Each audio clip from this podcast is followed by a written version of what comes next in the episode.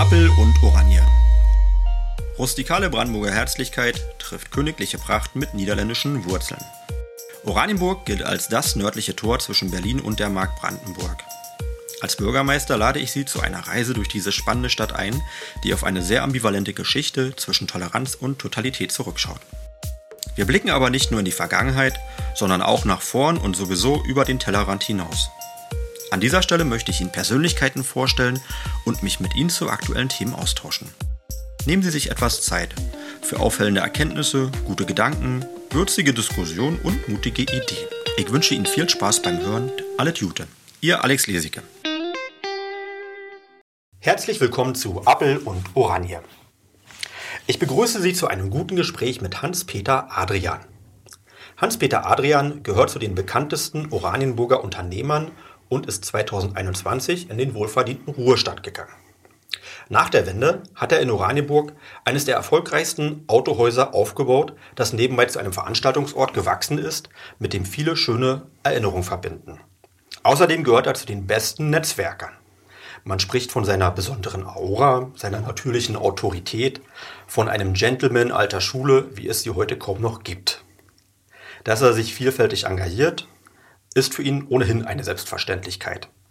In meiner persönlichen Erinnerung nimmt die entscheidende Podiumsdiskussion vor der Stichwahl um die Bürgermeisterwahl 2017 einen besonderen Platz ein, auch weil er spontan die Moderation übernommen hatte und mich damit ganz schön ins Schwitzen brachte. Hans-Peter Adrian hat die unternehmerische Landschaft von Oranienburg seit der Wende entscheidend und in erfreulicher Weise mitgeprägt und kann deshalb so einiges aus dem Nähkästchen plaudern. Für mich gehört er zu den Persönlichkeiten unserer Stadt. Danke Hans-Peter Adrian, ich freue mich auf unser Gespräch. Hallo Herr Adrian. Lieber Lesiker, herzlichen Dank, äh, dass Sie mich eingeladen haben. Bei Ihrer Einleitung fällt mir auf, oh, das ist ein bisschen dicke. Ähm, es reicht, äh, wenn es ein bisschen weniger ist. Und äh, vielleicht kommen wir aber im Gespräch ja darauf, dass das ein oder andere Lob auch noch ein bisschen abgemildert wird. Also warten wir es einfach mal ab, ähm, was Sie so für Fragen an mich haben. Ähm, ja, und welche Erinnerungen ich jetzt im Nachhinein, muss ich ja sagen, an Oranienburg habe. ja, ich fange mal mit einem Thema an. Sie wissen ja, ich bin Wessi, ne, wohne in Frohnau. Ähm, und eigentlich sollte man ja annehmen, naja, also frühestens hätte es ja Oranienburg äh, Ende 89 oder 1990 kennenlernen können. Mich überrascht Sie mal mit der Tatsache, ich war in der Sachsenhausener schon 1971 oder 72, das weiß ich nicht mehr ganz genau. Ich war mit zwei Kumpels unterwegs nach Norwegen via Sassnitz und äh, wir haben mal abgekürzt, äh, weil wir neugierig waren. Natürlich äh, ist man in dem Alter vielleicht auch so, dass man sagt, ja, mal sehen, uns kann ja nichts passieren, Wie ist ja ganz waren klar. Sie damals? Naja, 21, ne? Ja, das so, so, ist typische da, Alter. Ja, da, da, kann man schon mal ein bisschen Dummheiten machen. Ja, und dann sind wir nach Oranienburg reingefahren, aber wir sind nicht so weit gekommen. Ich glaube, bis zum Höhe Infrarotgelände. Ähm, ja, und dann hat er uns VP am Hacken, ist ja klar, ne? VP also für die Jugend klar, heute ne? Volkspolizei. Volkspolizei. Genau. Ich weiß das gerade noch so. ja, gut, also die haben uns mal höflich gebeten, äh, umzukehren, haben uns, glaube ich, auch noch ein Weilchen begleitet, äh, damit wir, damit sie sicher sind, äh, dass wir auch wirklich fahren und dann sind wir halt auf dem Weg. Ach, man durfte äh, nur über diese Transitstrecke, ne? Ja, und es gab eine vorgeschriebene Strecke und äh, die ging über Nauen und dann Richtung 96. Äh, ähm, und äh, das war vorgeschrieben und äh, unser Weg war natürlich nicht der richtige, das ist ganz klar. Und Sie dachten, Oranienburg muss so eine schöne Stadt sein, die äh, möchte ich mit eigenen Augen sehen. Unbedingt, ja. Und das aber, war dann auch der Eindruck? Na, ich glaube nicht. Also, ich erinnerte mich ganz genau, aber als ich nach der Wende dort wieder war, ähm, dass ich gesagt habe, Mensch, hier hat sich ja nichts verändert. Ähm, insoweit war mein Erinnerungsvermögen dann noch. Aber es war so eine Episode. Ja, wann habe ich Oranienburg kennengelernt? Ja, Herr Adrian, also ich habe Einstiegsfragen. Normal, also die erste haben Sie mir direkt vorweggenommen, dann können wir da gleich einen dicken Haken hintermachen. Äh, also das, um in das Gespräch reinzufinden, aber ich habe mir bei uns da überhaupt keine Sorgen gemacht. Also wenn Sie es nicht stört, würde ich dann trotzdem mit den Einstiegsfragen weitermachen. Ja, ja sorry, wenn ich Sie unterbrochen habe. Dann moderieren sozusagen. Sie mich einfach irgendwo. Ja, ja da kommen wir dazu. haben Sie einen Lieblingsort in Oranienburg? Naja, das ist eine schwierige Frage, Herr Liesecke. Ähm, ich weiß nicht, ob Sie wissen, dass ich äh, vermutlich einer der besten Kunden der Stadtwerke war. äh, zumindest wurde mir immer gesagt, Mensch, wir sind da spät abends vorbeigekommen an Ihrem Büro und das Licht brannte noch. Ähm, insofern hat sich eigentlich dann schon erübrigt, was äh, der Lieblingsort war. Es war mein Arbeitsplatz. Ja, ich habe auch gerne gearbeitet. Ist bekannt. ich, ich, ach naja, da komme ich später. Man, man, sagt ja so viel über sich und alle reden auch dann und man hört so irgendwie hinten rum und äh, ich habe gehört, dass Sie einer der Chefs sind, die also erstmal eine klare Linie haben, die äh, oder waren, muss man ja jetzt dann auch leider sagen, aber Sie äh, finden einen neuen Lebensmittelpunkt, die eine klare Linie haben, eine klare Führung haben, die aber auch darauf bestehen, dass man von dem Plan, den man hat, nicht abgeht. Und sie haben den Eindruck vermittelt, dass sie auch alles wissen, auch Details. Was äh, also jetzt nicht für jeden eine gute Eigenschaft ist, aber also zumindestens Inwieweit Ihnen das tatsächlich gelungen ist, weiß ich nicht, aber den Eindruck haben Sie wohl offenbar vermittelt. Naja, ein bisschen schauspielerische Leistung gehört ja manchmal ne? auch mit dazu, auch zum Unternehmertum, das aber nicht vergessen. Natürlich äh, bemüht man sich dann eben auch äh, Wissen zu haben, das ist keine Frage. Ja. ja, ich gebe zu, ich bin dann auch vielleicht ein bisschen detailverliebt, das war für Mitarbeiter immer nicht so ganz einfach gewesen. Aber ich persönlich war der Meinung, äh, wenn man einen Betrieb führt, äh, dann sollte man auch wissen, äh, worüber man dort redet, damit man kompetenter Gesprächspartner auch für seine Mitarbeiter ist. Das gilt natürlich auch nach außen. Und ich hatte das große Glück, äh, auch eine Ausbildung zu haben, äh, die mir diese Möglichkeiten in der gesamten Breite des, äh, der Firma letztendlich geboten hat. Also, aber wieder zurück jetzt nochmal zu dem Thema Lieblingsplatz.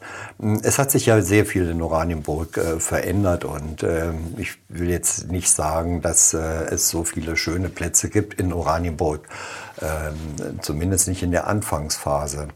Aber ähm, durch die Lager seiner Zeit ist natürlich doch ein erheblicher, ähm, eine erhebliche Veränderung passiert in Oranienburg, sodass man wirklich sagen kann, diese Stadt hat an Attraktivität deutlich gewonnen.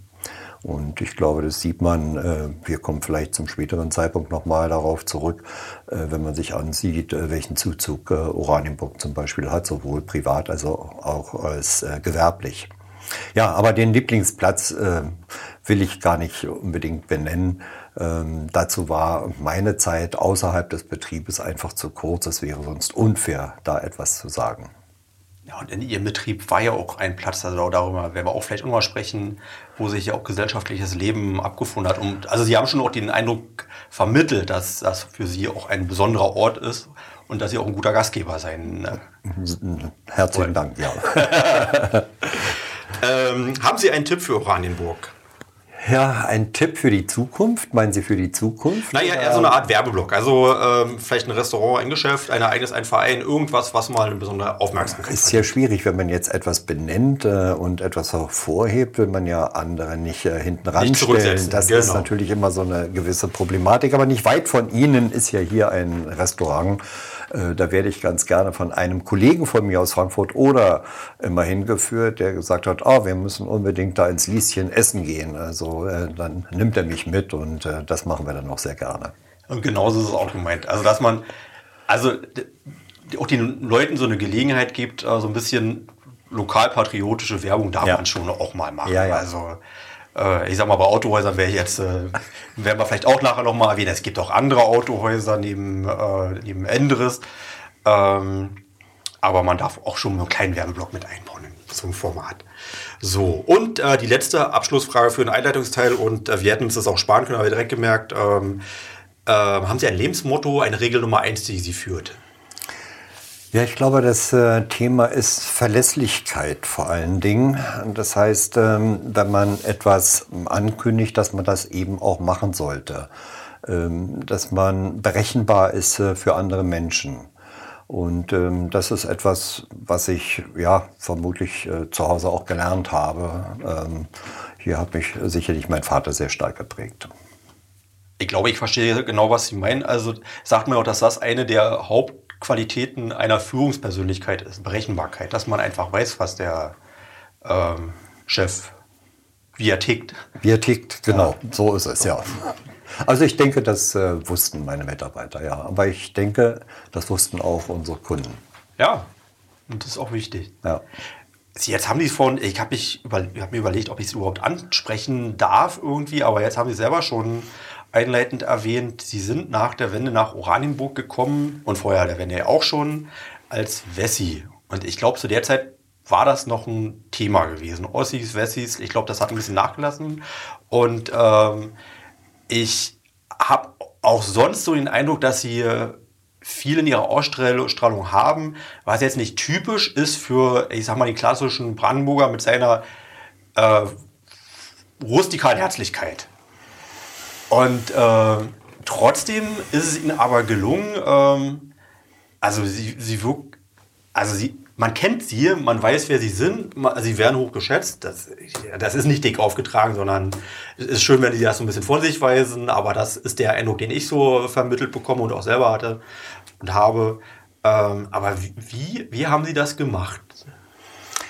Also mal grundsätzlich glaube ich nicht, dass es so einen großen Unterschied gibt äh, zwischen den Berliner und den Brandenburger. Das stimmt. Ähm, dazu sind wir zu sehr miteinander verwoben, traditionell ja auch verwoben und äh, wenn es anders mal geklappt hätte, ich glaube 95 war das, äh, hätte man vielleicht ja ein Bundesland draus machen können. Dass man es heute nicht mehr machen will von Brandenburger Seite, verstehe ich gut, aber ich wollte jetzt nicht in die Politik abwandern.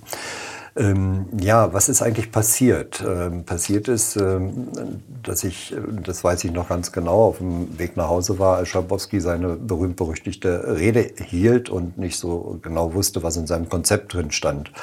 Und da war für mich im Grunde genommen klar, dass jetzt etwas passiert. Also das war der Punkt, ich muss doch mal übersetzen für jüngere Leute. Ach so, die keine, keine, ja.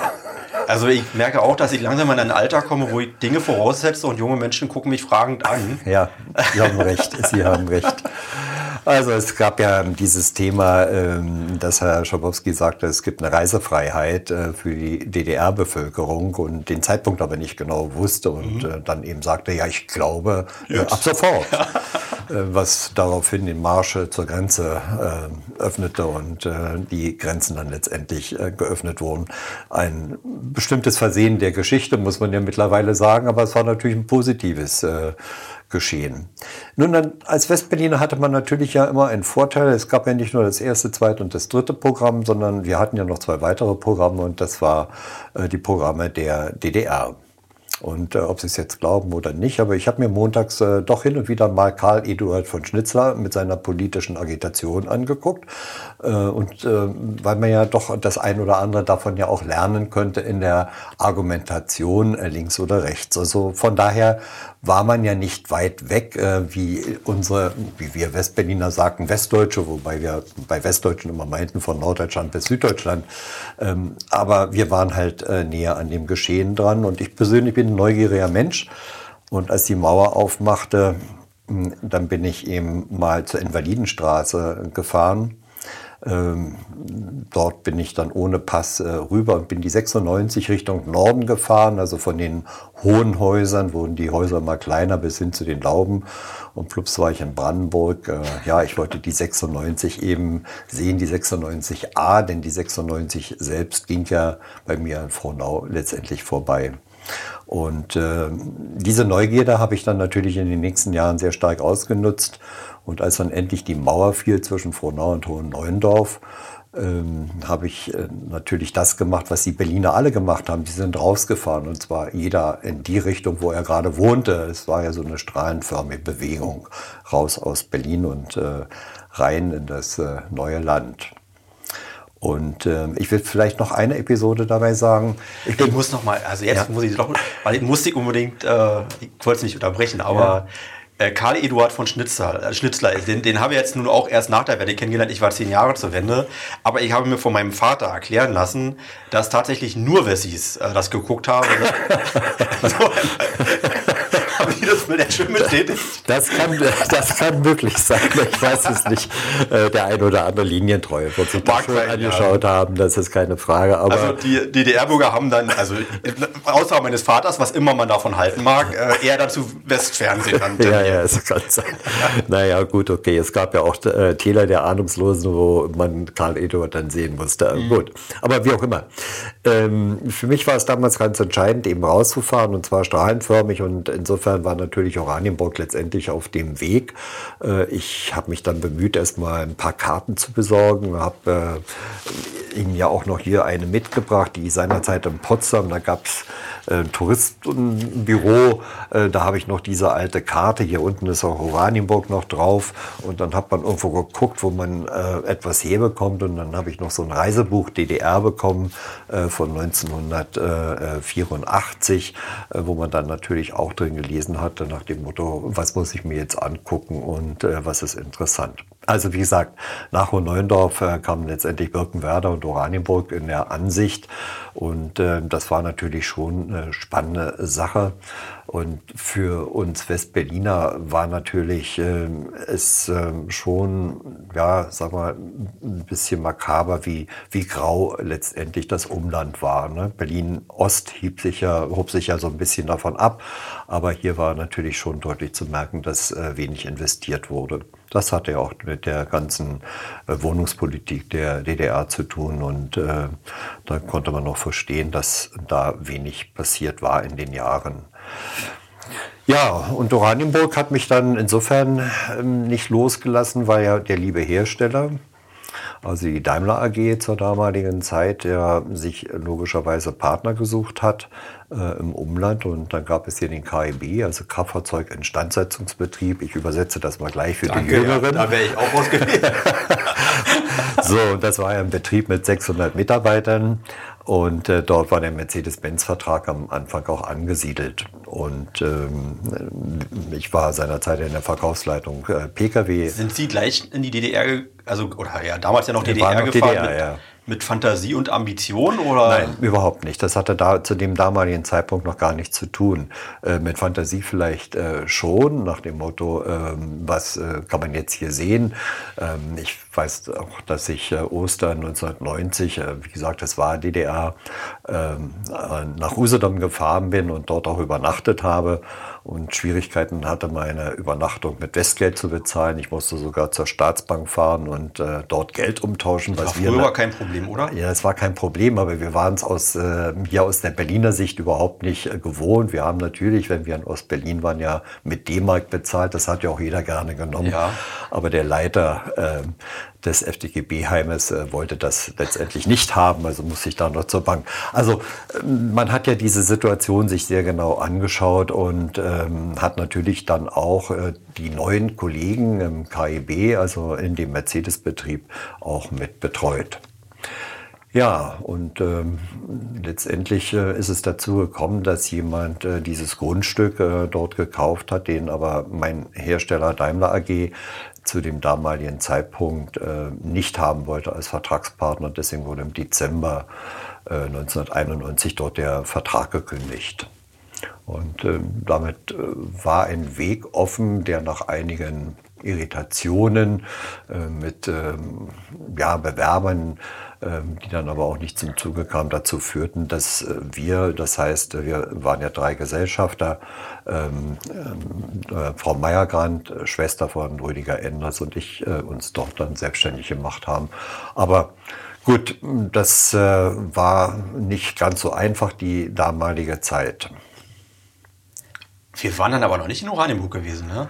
Äh, doch, doch, das war alles in Oranienburg. Das war in der Saarlandstraße seinerzeit. Ach, ich meinte, weil die jetzt von, von Usedom sprachen? Nee, äh, Usedom war ich schon wieder ausgereist. Das war ja nur Ostern.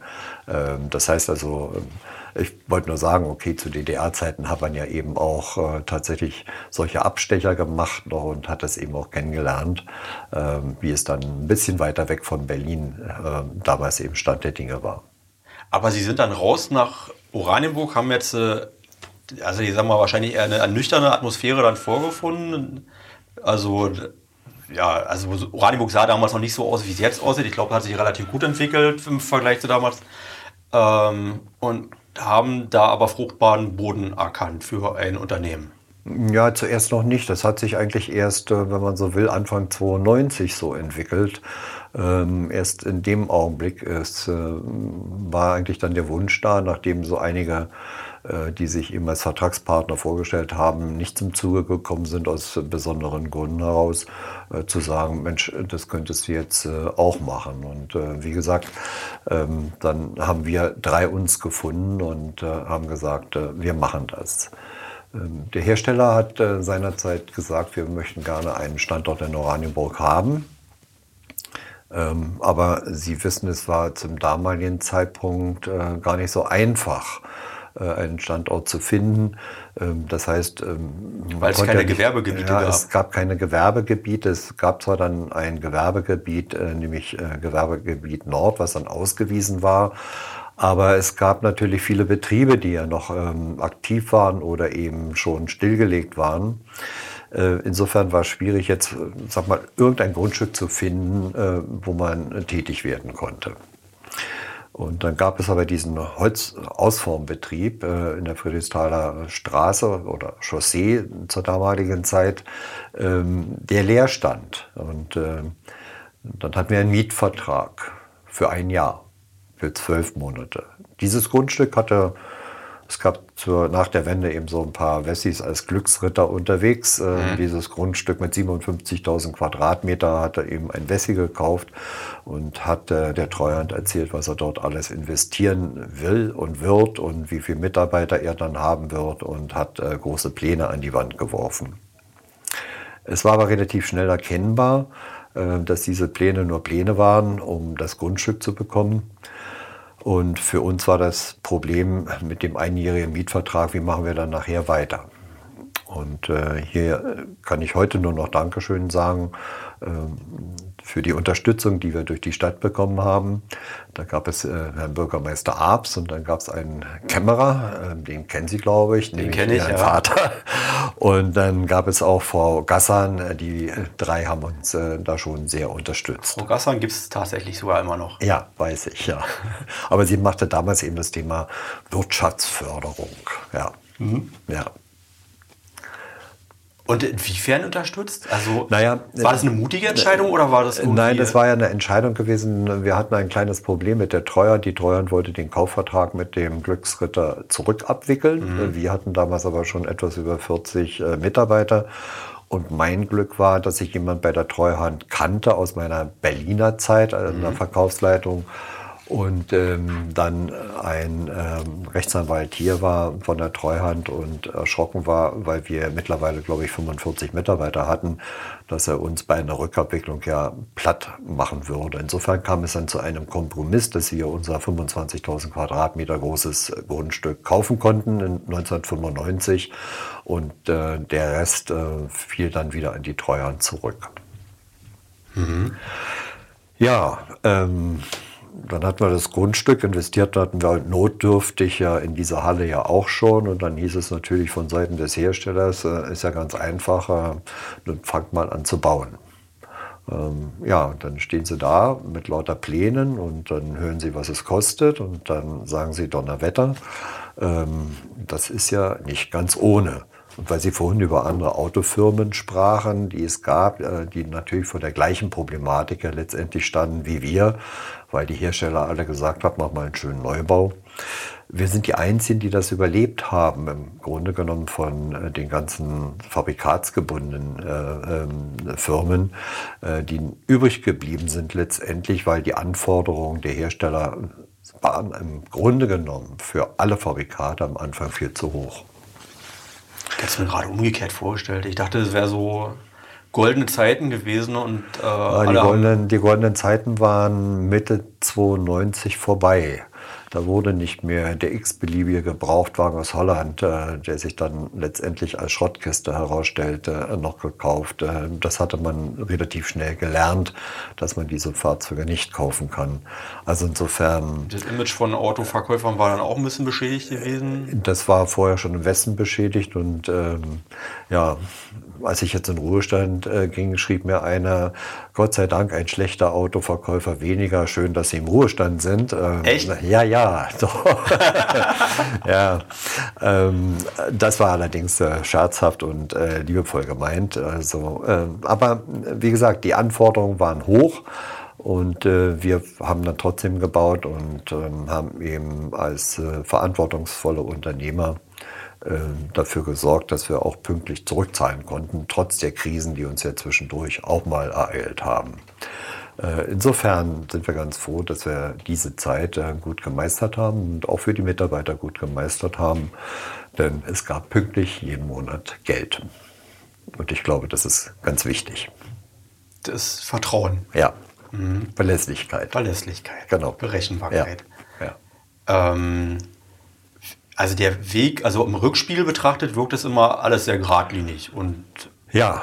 Das war nicht so. Das war nicht so geradlinig. Nein, es gab so viele Verhandlungen um den äh, Kauf dieses Grundstückes, äh, bis es überhaupt möglich war. Es gab äh, viele Verhandlungen, ähm, letztendlich auch mit der Treuhand in dem Zusammenhang. Und wir haben letztendlich dann Dreiergespräche geführt oder Vierergespräche geführt. Ähm, der Glücksritter, wir, äh, die Treuhand und die Stadt Oranienburg eben vertreten, äh, damals äh, durch ihren Herrn Vater. Ähm, ja, und äh, diese Gespräche haben dann letztendlich auch zu einem glücklichen Ende geführt. Und 1992 haben Sie dann das äh, Autohaus Endres, man darf es jetzt auch mal aussprechen. Ja, das äh, denke ich schon. Ja, wir machen ja nicht nur Werbung für Mercedes. Es gibt äh, heute keine schlechten Fabrikate mehr. Es gibt unterschiedliche Autos für unterschiedliche Ansprüche und das ist auch völlig okay. Aber es gibt keine schlechten Autos. Haben Sie eigentlich darunter gelitten über die mangelnde Wertschätzung der Oranienburger Bürgermeister oder damals vielleicht noch Kämmerer und äh, gegenüber dem, also Automobil weil was, glaube ich, zumindest mein Amtsvorgänger äh, schon so gelebt hat, ist, dass, also er war nicht dafür bekannt, ähm, sage ich mal, ähm, standesgemäße mit äh, Autos zu fahren, sondern das, ich glaube, ich da kann es auch sagen, also das war damals Opel Astra, damit bin ich aufgewachsen. Vorher gab es noch einen Opel Corsa und dann irgendwann war es noch ein, also eher so in der Richtung, eher kleinere Wagen und das habe ich auch fortgesetzt. Ähm, ich war immer sehr gerne bei ihnen, aber es ist nicht so, dass ich so diese, diese Leidenschaft teilen konnte.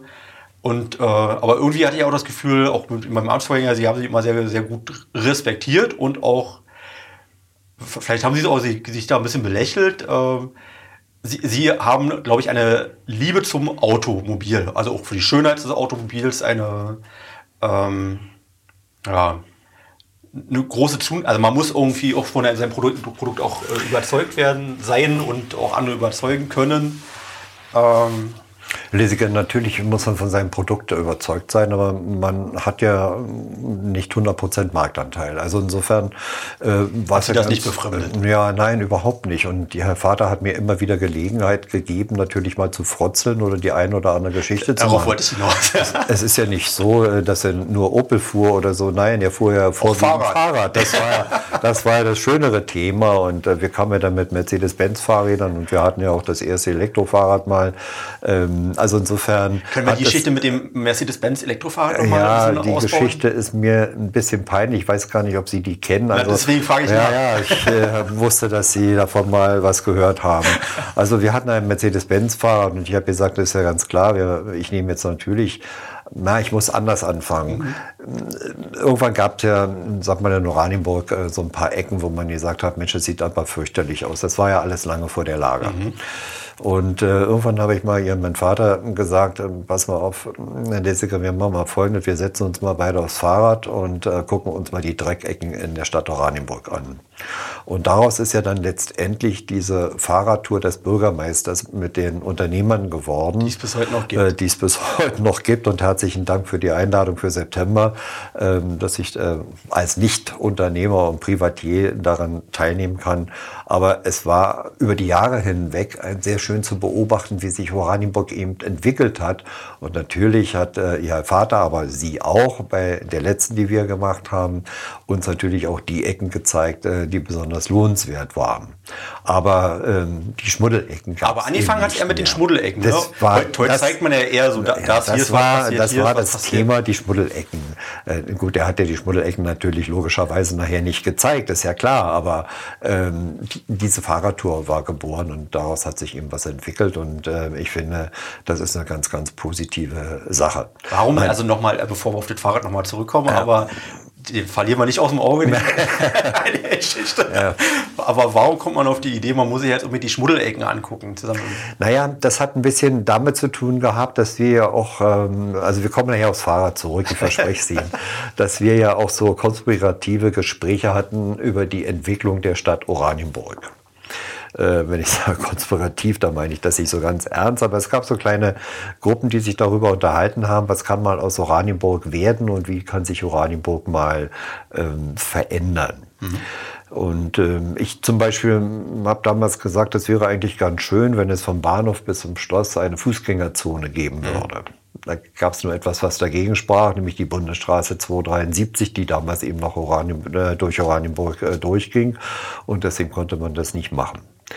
Ähm, aber solche Themen hatte man eben äh, miteinander und die 273 geht man noch durch. Ja, die geht noch durch, aber hat ja nicht mehr diese Bedeutung ja, das, und äh, wie es damals eben war. Und äh, seinerzeit hat äh, eben der Bund, aber auch Brandenburg eben gesagt, nein, äh, das kann also auf keinen Fall gemacht werden. Wir machen da keine Fußgängerzone draus. Ja, und äh, das, äh, unsere Themen gingen hin bis zur B96, denn eins hat mich ja wahnsinnig damals gestört. Wenn ich im Sommer, im Hochsommer von Frohnau in den Betrieb fahren wollte, am Samstag bin ich ja gar nicht hingekommen, weil eine einzige Autoschlange Richtung Ostsee fuhr. Das heißt, die Straßen der Stadt waren verstopft. Äh, es war für die Stadt eine absolute Katastrophe. Insofern war auch klar, dass eine Umgehungsstraße dringend äh, her musste ja, diese Gespräche ähm, hatten wir miteinander und wie gesagt, äh, einmal ist eben diese Fahrradtour auch daraus geworden und äh, dann brachten wir tatsächlich ein Elektrofahrrad auf den Markt ähm, und ich habe gesagt, ich nehme natürlich mit diesem Fahrrad jetzt an der Bürgermeistertour teil, ist ja ganz klar. Also es wurde geladen, es wurde gemacht und ich äh, hatte ja keine Erfahrung gehabt, wie so ein Elektrofahrrad fuhr. Ich habe mich also wenn schon auf Fahrrad, dann aber auch ein Mercedes Elektrorad. Ja, es war ein Mercedes Elektrorad, ja, ja. Aber äh, ich habe mich nur gewundert, dass das Ding äh, sich so schwer treten lässt und äh, keine Unterstützung bot. Ähm, es stellte sich dann so auf halber Strecke, nachdem ich äh, das Fahrrad auf den Berg hochgeschoben habe, äh, auch heraus, ähm, dass der Akku nicht richtig eingesetzt war. Und ähm, naja, ein Elektrofahrrad ohne Akku ist natürlich besonders schwergängig, ähm, was äh, bei den Teilnehmern ähm, großes Gelächter hervorgerufen hat. Und ich glaube, das haben sich viele darüber unterhalten. Bis heute noch, ja. Äh, ja, ja, das bis heute noch. ja, Aber ich äh, stelle mich ja dieser Geschichte, ich erzähle sie ja auch ganz gerne. Wie gesagt, aus Fehlern lernt man und heute fahre ich gerne Elektrofahrrad, so ist es nicht. Ja, ich wollte gerade sagen, also um das ein bisschen zu relativieren, wir sind jetzt hier in den 90ern. Ja, also ja, heute sind Elektrofahrräder total ausgereift und eine Selbstverständlichkeit. Ja, ja, ja, Das war damals noch nicht Das war noch nicht so, ja, das stimmt. Und äh, wenn wir das vielleicht noch mit einem Werbeblock verbinden können, also die Unternehmerradtour mit dem Bürgermeister, die ist ja tatsächlich, also abgesehen von Corona. Normalerweise gibt es die in diesen ja. Tagen. Wir mussten verschieben. Wir hoffen, dass es im Herbst funktioniert. Äh, aber das ist eine offene Geschichte. Also da sind Unternehmer eingeladen, die sich interessieren.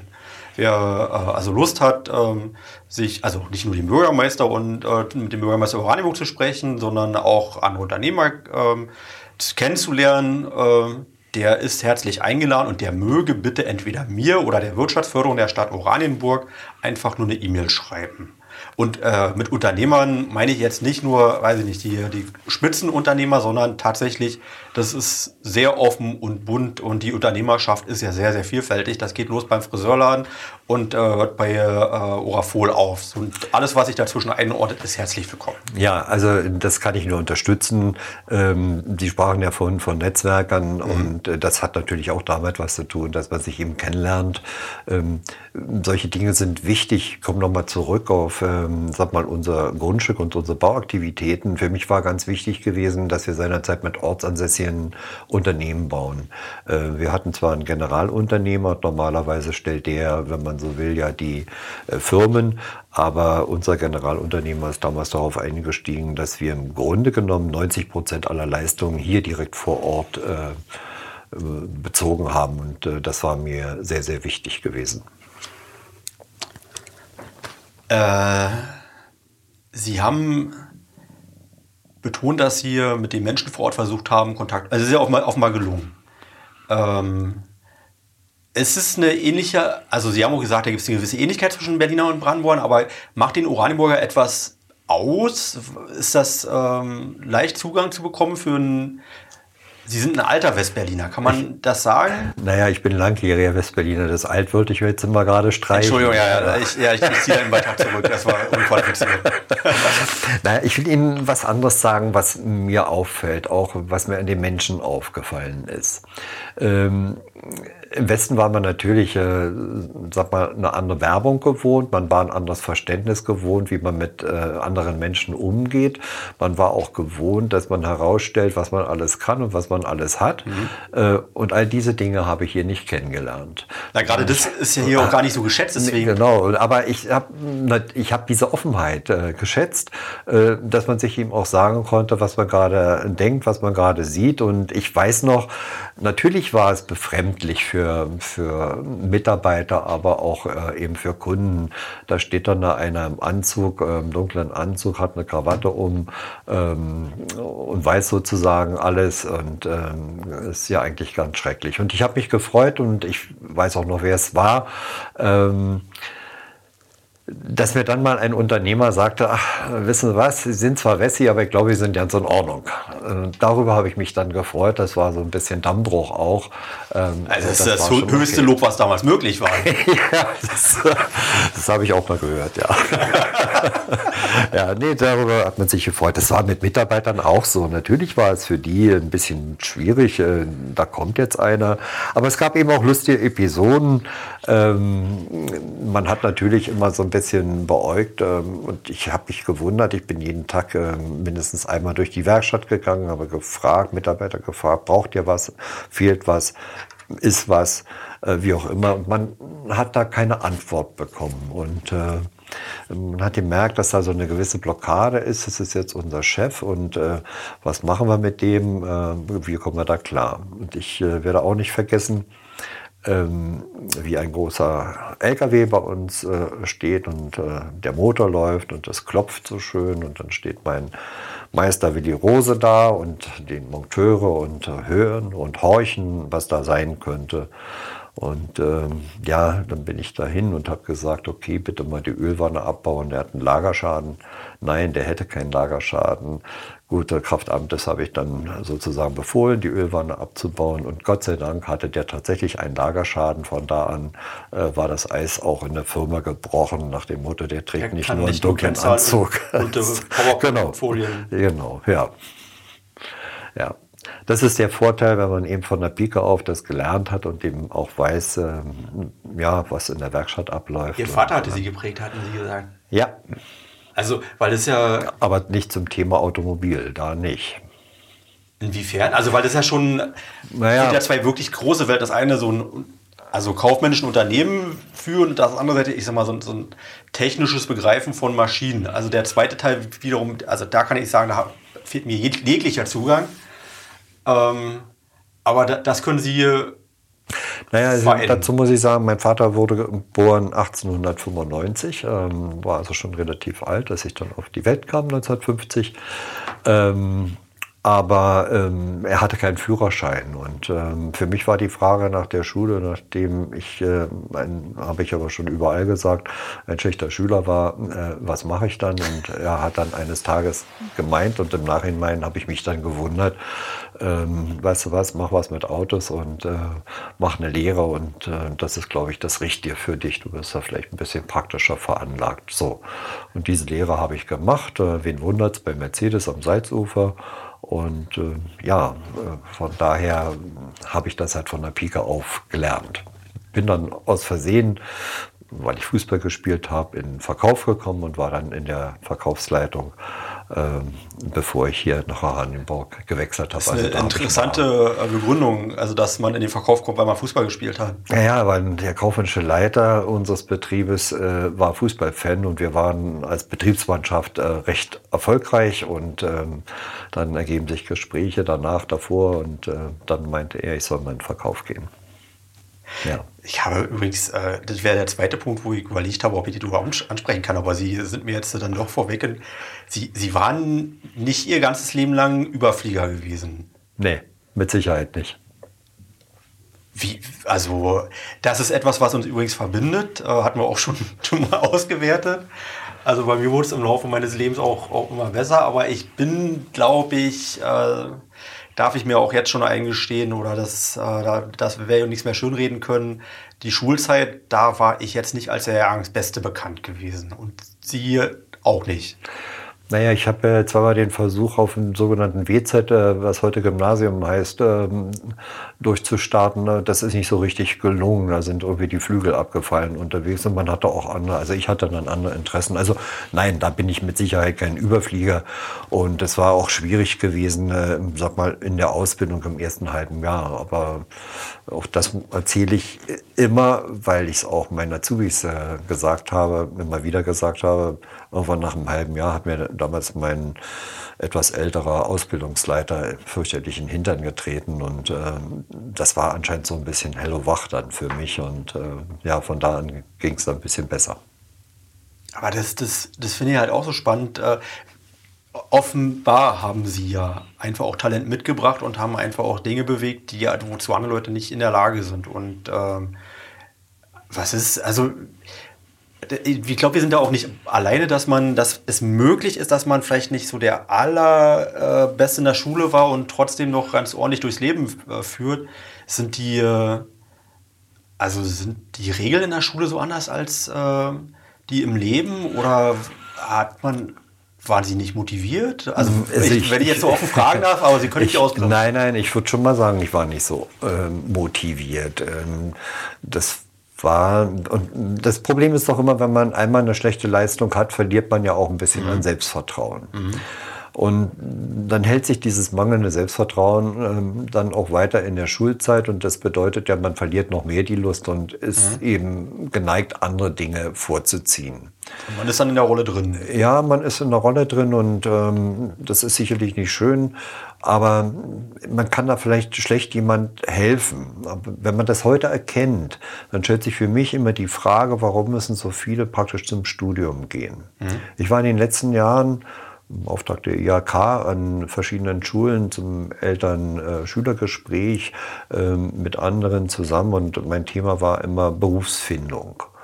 Ähm, darüber durfte ich reden. Und ähm, es ist doch schwierig für einen 16-Jährigen, aber auch für einen Abiturienten zu sagen, was will ich denn später mal mein Leben machen, womit will ich mich die nächsten 40 Jahre beschäftigen. Wie soll man das wissen? Wobei ja. das heute sicherlich nicht mehr so ist, dass man einen Beruf erlernt, wie es früher mal mhm. der Fall war und dann irgendwann mal mit äh, 65 äh, aus diesem Beruf ausscheidet. Äh, die Zeiten sind ja lange vorbei und man hat viele Möglichkeiten heute, den Bildungsweg nochmal zu wiederholen, äh, viele Möglichkeiten, äh, links und rechts zu gucken. Mhm. Äh, es gibt so viele Studiengänge auf der einen Seite, es gibt aber auch sehr hochinteressante ähm, sag mal, Berufswege, die man eben machen kann.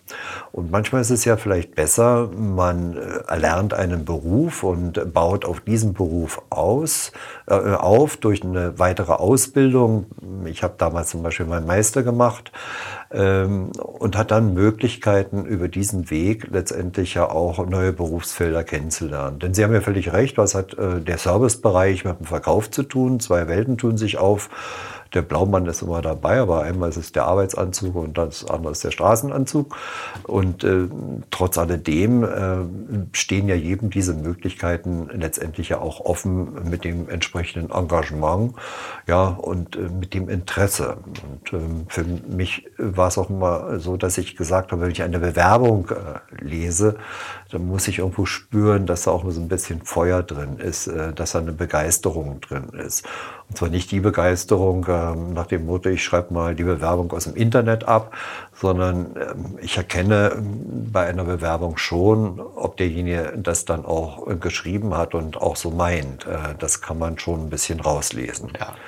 Naja, und einen geraden Weg. Ähm, gibt es vielleicht nicht. Und es gibt ja auch andere, die äh, nie den geraden Weg hatten und der trotzdem sehr gut und glücklich und zufrieden durchs Leben gekommen sind. Und äh, ich darf mich, da habe ich halt Glück, äh, mit dazu zählen. Und wann war so der, gab es einen Punkt, wo Sie gemerkt haben, dass hier gehöre ich hin, den Weg gehe ich jetzt konsequent weiter, hier habe ich ähm, Erfolgserlebnisse? Naja, das Leben besteht ja aus ganz vielen Zufällen Aha. und natürlich auch aus Glück. Und der Zufall ist es eben, wenn Sie einen Vorgesetzten im Betrieb haben, der Fußballliebhaber ist und plötzlich mit Ihnen spricht und sagt, okay, du gehst in den Verkauf.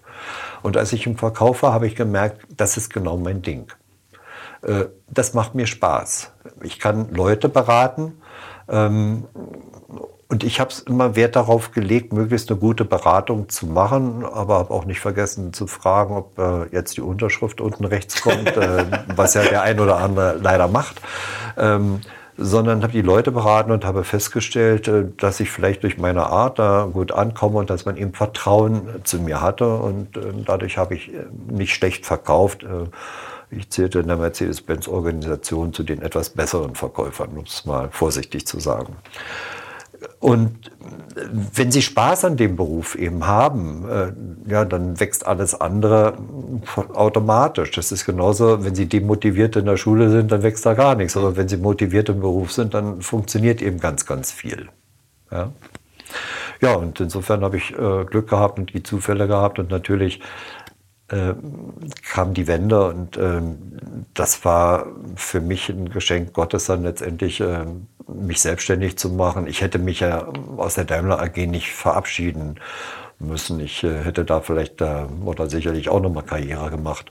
Aber für mich war es eben die Möglichkeit zu gestalten, ähm, etwas anzupacken, äh, etwas aufzubauen. Und diese Möglichkeiten hat man halt nur zu einem bestimmten Zeitpunkt. Das war vielleicht nach dem Krieg, das war jetzt aber eben auch nach der Wende und dafür bin ich sehr dankbar. Dann hat man vielleicht noch das richtige Alter und vielleicht ja, ein paar gute... das ist ganz wichtig, ganz wichtig um die 40 herum, äh, die Veränderung, äh, gerade um die 40 herum machen ja viele Menschen mit, äh, sowohl Männlein wie auch äh, Frauen. Also das ist äh, häufig so, sowohl im privaten, aber auch im beruflichen. Ähm, und in dem Alter äh, waren wir alle drei seinerzeit und ähm, hatten eben die Möglichkeit, nochmal fester anzupacken, aber schon mit gelerntem Basiswissen. Übrigens, ich wollte auch nochmal äh, auch, auch darauf eingehen, äh, da sind jetzt auch zuvor gekommen, äh, dass Sie ein guter Verkäufer sind. Ähm, also eine Freundlichkeit, eine Kompetenz, aber eben auch nicht vergessen, nachher auf den Punkt zu kommen. Äh, da haben wir auch ein, zwei Erlebnisse, wo es eine schöne Einladungskarte gab zu äh, Events. Und ähm, wenn man dann, dann doch mal sich entschuldigen musste, da konnte man sich ganz sicher sein, dass dann kurz danach ein Anruf kommt von Herrn Adrian persönlich, der meinte, das muss ja ein Missverständnis vorliegen. Ähm, dass einem relativ schnell klar war, jetzt gucken wir mal, ob, ob man nicht wirklich Zeit hier hat an, an der Stelle. Ja, ja. Also das, das, haben sie sehr, sehr... Äh, naja, Herr Lesiger, Herr Lesiger, man muss natürlich gucken, dass man auch ganz stringent äh, letztendlich in seinem Beruf mhm. arbeitet äh, und die Dinge nachverfolgt. Aber eben auch nachverfolgt, ähm, wenn es Reklamationen gibt oder Unzufriedenheit gibt. Äh, ich hoffe, es ist mir größtenteils gelungen. Ich bin sicher, es ist mir nicht überall und bei jedem gelungen. Ganz natürlich nicht, ja. wie auch. Aber wenn ich dann auch da nochmal die Nachfrage stellen darf, äh, Sie, Sie, haben mal ein paar Schwächen in Ihrem Lebenslauf selber jetzt gerade hervorgehoben. Das ist jetzt relativ leicht, das damit umzugehen, wenn man auch was vorzuweisen hat im Leben. Aber warum ist es Ihnen offenbar auch ein Bedürfnis, denn offen damit umzugehen und das zu, zu erzählen? Naja, Könnten schön Ihre eigene Legende jetzt. Äh Nein, ich denke mal, dass es auch wichtig ist für junge Menschen, wenn man einfach mhm. darüber spricht. Und ähm, ich habe das auch im Betrieb gemacht. Ich habe ja über 200 Azubis ausgebildet. Oh, das ist eine ähm, Zahl. Wir ähm, haben schon im ersten Jahr, also 1992, äh, mit äh, dem ersten Azubi begonnen. Und für mich war es immer ein Thema gewesen. Ich habe selbst gelernt und ähm, mir war es wichtig gewesen, dass wir das Thema Ausbildung im Betrieb voranbringen. Und letztendlich haben wir den Betrieb ja auch aufgebaut mit unseren Azubis, die wir behalten haben.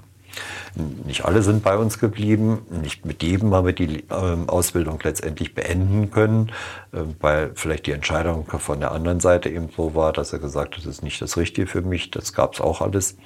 Aber ähm, ich denke mal, dass alle, die bei uns gelernt haben, auch anschließend, soweit ich das nachvollziehen konnte, ähm, was Ordentliches daraus gemacht haben. Und ähm, ich habe mir mal sagen lassen, man hat äh, Azubis der Firma Enders sehr gerne ja. in andere Betriebe genommen. Das habe ich mal gehört, äh, dass das so sein soll, ja.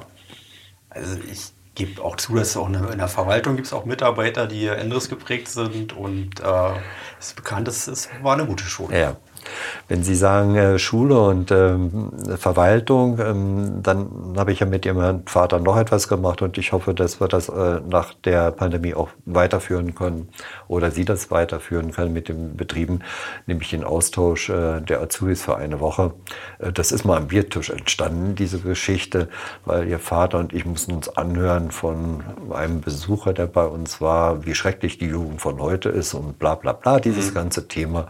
Und dann wir sagten, naja, so schlimm sind sie ja nicht, aber wir könnten ja mal ein bisschen austauschen.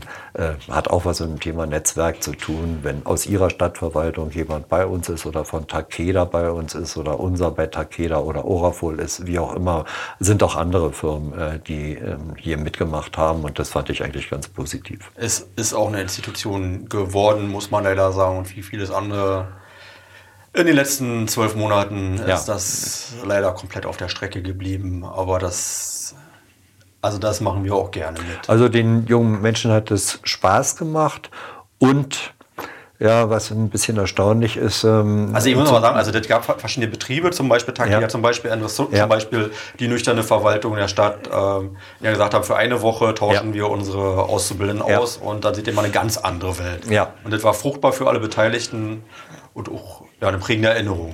Ja, speziell auch das Thema, dass ähm, am letzten Tag nochmal der Besuch in der Gedenkstätte mhm. war. Ähm, das ist erschreckend für mich, dass ähm, so wenig, ähm, sag mal, in der Vorbildung bei den jungen Leuten da war. Es gab ja mal zu DDR-Zeiten war es ja Pflichtprogramm, äh, Sachsenhausen zu besuchen. Ähm, ich hatte das Glück gehabt, dass ich relativ Anfang, nachdem ich in Oranienburg war, ich glaube 92 oder 93, äh, schon das erste Mal in der Gedenkstätte war und äh, hochinteressant war. Es gab äh, eine geteilte ähm, Darstellung, nämlich es gab noch die DDR-Darstellung und dann gab es schon die BRD-Darstellung. Das war ganz interessant, diesen Unterschied eben in der damaligen Zeit auch zu sehen, ähm, wie es eben dargestellt wurde, diese, diese Zeit.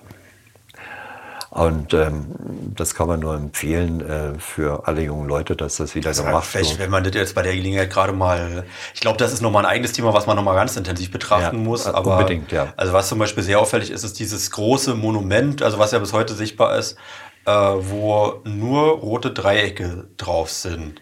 Rote Dreiecke stehen für politische Gefangene. Ja. Und es gab aber in KZ Sachsenhausen nicht nur politische Gefangene. Ja. Und das ist so vielleicht eine Anekdote, einen Ausdruck des Umgangs äh, mit der Erinnerungskultur in der ja. DDR. Ja. Ansonsten, das muss man vielleicht wirklich noch mal ein bisschen. Das ist, glaube ich, ein großes Thema und mhm. äh, sicherlich auch ein Thema, ähm, was man nur nicht vergessen sollte und was man eben auch äh, den jungen Leuten ähm, noch mal wieder beibringen sollte und äh, das ähm, erörtern sollte insgesamt, wie zum Beispiel ja aber auch die DDR-Geschichte überhaupt nicht mehr in den Schulen mhm. äh, behandelt wird. Ich finde das ein bisschen merkwürdig, muss ich sagen. Ähm, ich glaube, das gehört eigentlich heute zum Unterricht mit dazu. Ähm, und äh, völlig egal, ob das. Nehmen Sie das so wahr über Ihre Auszubildung? Ja, ja, das nehme ich wahr. Ist äh, null Ahnung. Muss man leider sagen. Ja, es wird nicht behandelt. Mhm. Ja. Und äh, das, man muss es ja nicht äh, bis in die epische Breite vertiefen, aber wenn man sich so mal die Geschichte anguckt, von 45 bis heute, haben wir doch alle einen riesen Vorteil. Wir haben keinen Krieg erlebt, wir haben keine allzu großen Krisen erlebt. Ähm, wir hatten mal einen Aufstand 53. Ähm, andere Länder haben ganz andere Sachen erlebt oder es gibt eben Kriege und wir leben in Mitteleuropa doch in herrlich und in Frieden ähm, und müssen da, glaube ich, kein großes Wehklagen machen. Manchmal verstehe ich auch das Wehklagen äh, jetzt zu Pandemiezeiten nicht so richtig. Also ich fühle mich nicht eingeschränkt. Äh, wenn ich um 22 Uhr ins Bett gehe, dann bin ich nicht in meinen äh, Rechten so sehr eingeschränkt. Ja, ich würde zwar auch mal gerne wieder essen gehen, aber ähm, gut, ich habe einen Ersatz, meine Frau kocht sehr gut. Ich versuche mir gerade selber fest mal vorzunehmen, weil wenn wir über Corona anfangen zu reden. Nee, dann wären wir nicht fertig. Genau, und das, deswegen, ja. also es gibt so viel zu erzählen und jede Woche gibt es auch was anderes zu erzählen. Und wir reden, aber ich versuche immer das Thema so ein bisschen auszuklammern. Äh, ich, wir nehmen schon wahr, wir setzen uns damit auseinander. Naja, man kann sich ganz ausklammern, wenn man das äh, wirtschaftlich eben sieht, ähm, entstehen ja eben doch Schäden, ähm, wenn man eben sieht, dass viele Geschäfte jetzt seit vier Monaten äh, zu haben, ja, ja. dann ist es ja auch für, für die Stadt eben ein Problem. Ähm, Vor allem für die Betroffenen auch. Ja, für die Betroffenen, für die Stadt, für die gesamte Stadt, fürs Zusammenleben. Ähm, es entstehen da einfach Schäden, das äh, ist leider so. Genau, also das möchte ich auch alles gar nicht ja. kleinreden, deswegen, wenn man in der Diskussion ja. drin ist, man verheddert sich dann auch sofort. Auf der anderen Seite verstehe ich auch, also wenn das die Krise unserer Generation ist, dann haben wir vielleicht noch ganz schön Glück gehabt. Das äh, wollte ich damit zum Ausdruck bringen, mhm. ja. Genau. Ähm, Azubis, äh, 200 Azubis seit der Wende. Das ja, über 200, ich glaube 220 oder so. Und also ich glaube auch in Zeiten, wo es nicht selbstverständlich, also heute ringen alle um Azubis. Das war aber auch nicht in allen Zeiten. Nein, nein, so. überhaupt nicht. Nein, nein, ich kann mich entsinnen an Innungsversammlungen. Äh, da wurde eben gesagt, nee, ach, ich bild nicht aus, es sei denn, ich kriege Fördergelder. Mhm. Ich habe mir dann erlaubt, damals zu sagen, ich weiß gar nicht, wie Sie darauf kommen. Es wäre ganz gut, wenn Sie Ihren eigenen Nachwuchs mal ausbilden würden. Äh, den brauchen Sie doch eines Tages wieder. Und ähm, insofern ist es ja ein bisschen kurzsichtig, auf Fördergelder zu warten. Also klingt aus heutiger Sicht schon fast absurd, ja, aber das war so. vor zehn Jahren noch, glaube ich, war das. Ja, ja, dieses Gespräch liegt vielleicht 20 Jahre zurück, aber auch zur damaligen Zeit ähm, war das sicherlich nicht äh, richtig. Dass man seine ja. Arbeitnehmer auch an sich binden möchte und auch neuen erstmal mobilisieren möchte. Ja, ja, ja, unbedingt.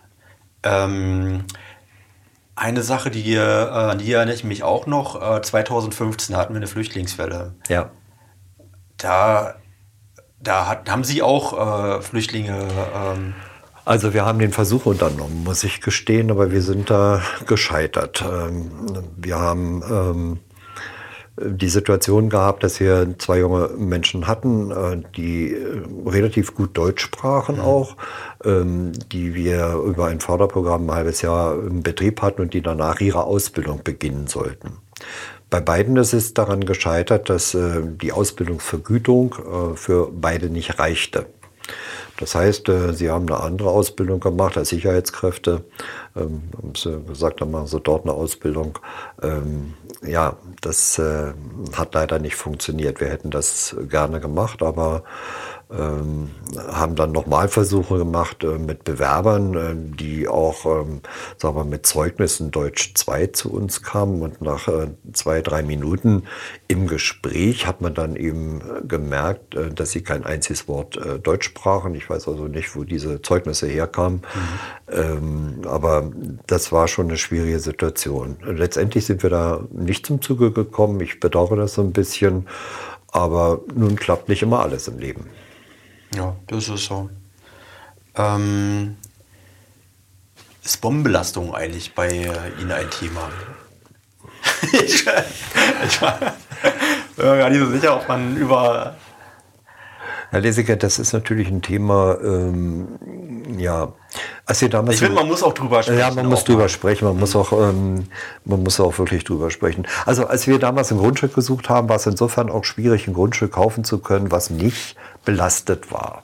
Das heißt, es waren überall Umweltbelastungen und mhm. zu dem Zeitpunkt sprachen wir noch nicht über Bomben, sondern wir sprachen letztendlich über Umweltschäden, äh, ohne dass ich jetzt Bomben meine.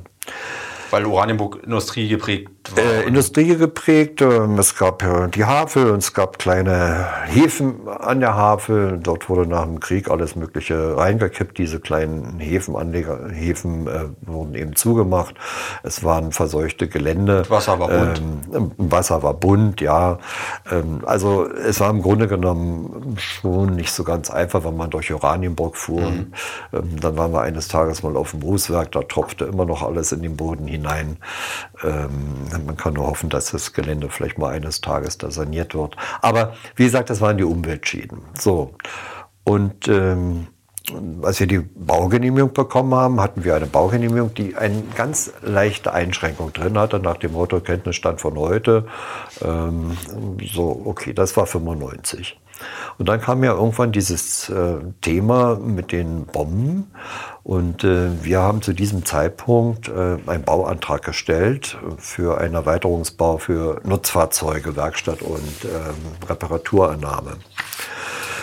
Ja, dann wurde unser Gelände in Augenschein genommen und es wurden Karten gewählt und das waren die Fotos der Alliierten da, die wurden angeguckt und dann kam man eigentlich zu dem Schluss, da sind keine Bomben. Äh, aber nichtdestotrotz kam dann die Bürokratie ins Spiel nach dem Motto, äh, das muss nachgesucht werden. Nun gibt es auch so ein paar Sachen, die ich zwischendurch ähm, erlebt habe mit ähm, politischen ähm, Mandatsträgern und Führungsträgern hier äh, im Landkreis, äh, die ich jetzt aber mal aus der Erinnerung auch streichen möchte.